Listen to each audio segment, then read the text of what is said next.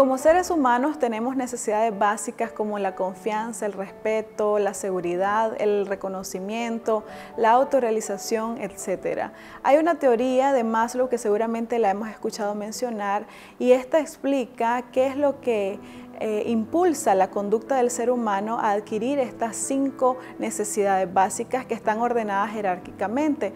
Empieza desde las más básicas como las fisiológicas, las de cariño, las de amor, las de afecto, hasta llegar a las del reconocimiento. En Josué 1.9 habla de esfuérzate y sé valiente. Nosotros para poder lograr alcanzar nuestras metas y ese reconocimiento que tanto anhelamos, debemos de esforzarnos en cada tarea que nosotros estamos realizando. Porque no podemos buscar el aplauso, incluso el reconocimiento de nuestros hijos, cuando los hijos nos agradecen por el esfuerzo, por el sacrificio. Ese ya es un reconocimiento que a nosotros nos satisface como seres humanos. Entonces, para poder llegar a eso debemos de hacer un proceso y pruebas de esfuerzo, de perseverancia, de constancia para llegar a tener ese tipo de reconocimiento.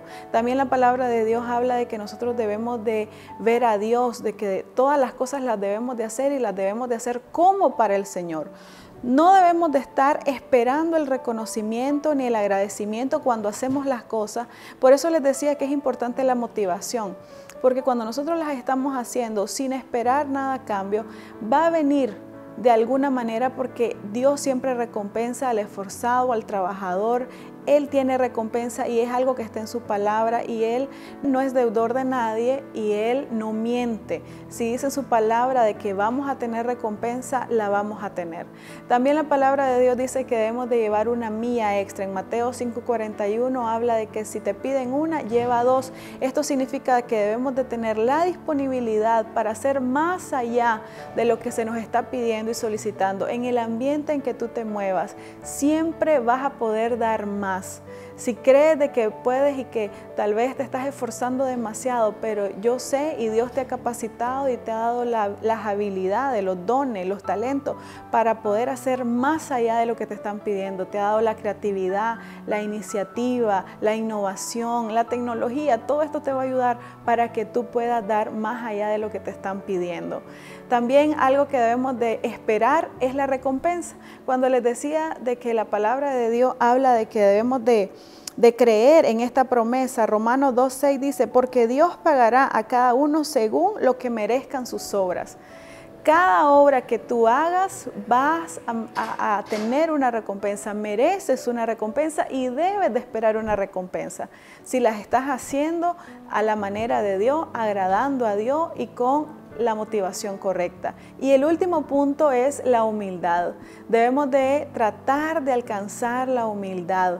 Es una tarea ardua porque debemos de esforzarnos. Recordemos que la palabra de Dios dice que Dios mira de lejos al soberbio, al altivo, pero acoge a aquel de corazón humilde. Nosotros debemos de, como dice en Romanos 12, 16, no sean arrogantes, sino háganse solidarios con los humildes, no se crean los únicos que saben. Este versículo me encanta y la versión NBI porque dice, no se hagan los que saben más, que se lo saben todo. Nosotros no nos lo sabemos todo, siempre vamos a aprender del que está a nuestro lado.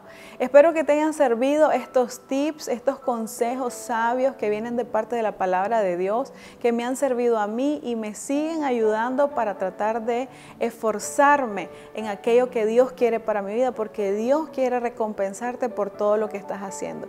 Que Dios te bendiga y que pases un buen día.